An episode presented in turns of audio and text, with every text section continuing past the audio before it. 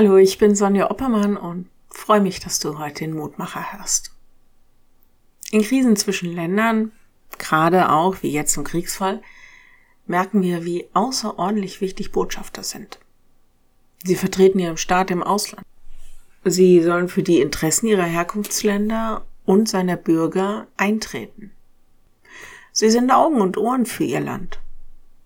Und sie sprechen sogar im Namen ihrer jeweiligen Regierung.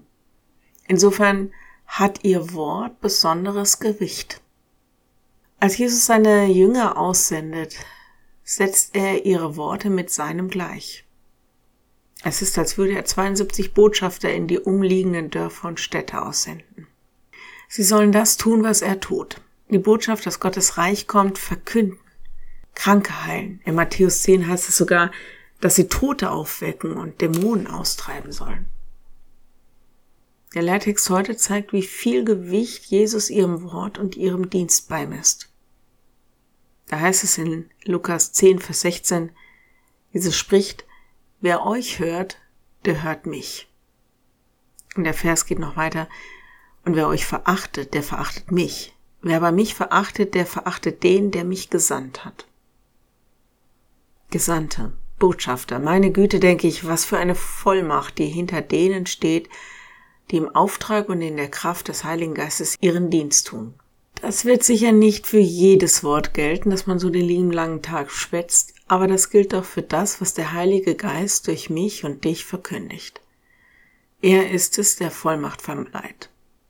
Bedeutet nicht, dass wir als mündige Christenmenschen eine Predigt oder Andacht nicht auch prüfen, vielleicht sogar kritisch hören müssen, aber bedeutet doch, dass Gott durch seinen Heiligen Geist Botschafter seiner Liebe und seines Evangeliums in diese Welt schickt, die seine Interessen in der Fremde vertreten und deren Dienst und Worte Gewicht haben.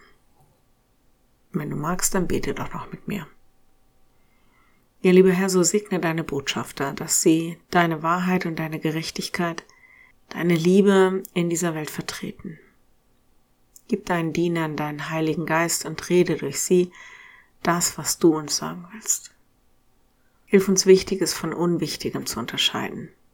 Hilf uns wirklich deine Stimme zu hören, dein Wort zu verstehen und darin zu ankern, dass wir nicht unser, sondern dein Reich vertreten.